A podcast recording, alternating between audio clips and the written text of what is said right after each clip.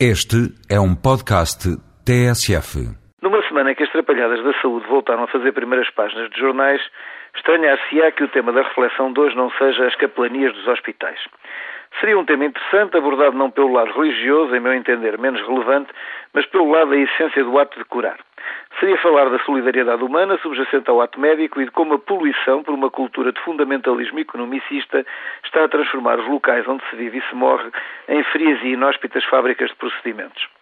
Decidi, no entanto, abordar outro tema, aparentemente não conexo, mas como espero tornar perceptível muito próximo.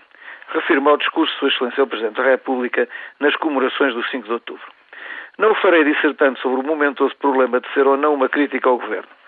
É matéria a que, por obrigação, me furto a responder, já que a função das ordens não é fazer o papel das oposições, mas simplesmente, e sem estados de alma, analisar a realidade pelas lentes do conhecimento técnico e da ética inerentes à profissão que representam.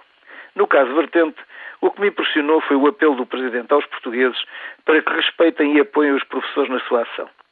Subjacente ao apelo está a compreensão pelas dificuldades com que se debatem todos aqueles que em Portugal vivem no dia a dia a defesa da causa pública. Seria mais eficaz, no entanto, dirigir este apelo à compreensão e ajuda dos responsáveis governamentais. Com efeito, está a tornar-se tradição qualquer governo fazer bandeira de um apurado espírito reformista, consubstanciando tal espírito num ataque sistemático aos funcionários públicos, preferentemente aos cultural e intelectualmente mais diferenciados.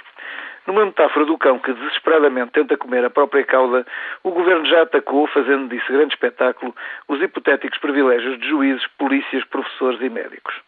Vários ministros têm competido em demonstrar maior eficácia no disparate, desarticulando carreiras, pervertendo hierarquias, pondo em causa décadas de esforço pessoal de quem dedicou a vida ao serviço da causa pública.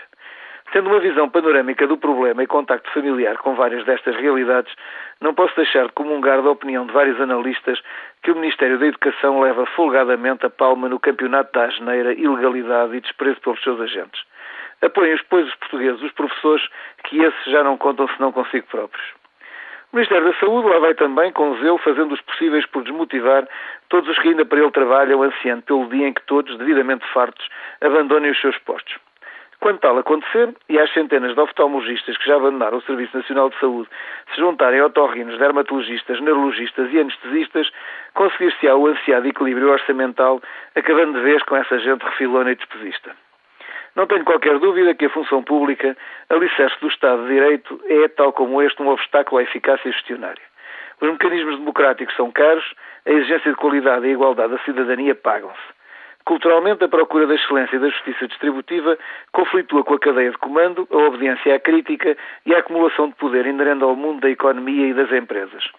Por isso, a oposição ao mundo dos vencedores e vencidos sob a impiedosa manápula do mercado, o mundo dos valores e dos equilíbrios inerente ao facto de ser português é eventualmente pouco moderno, mas queira só não incontornável.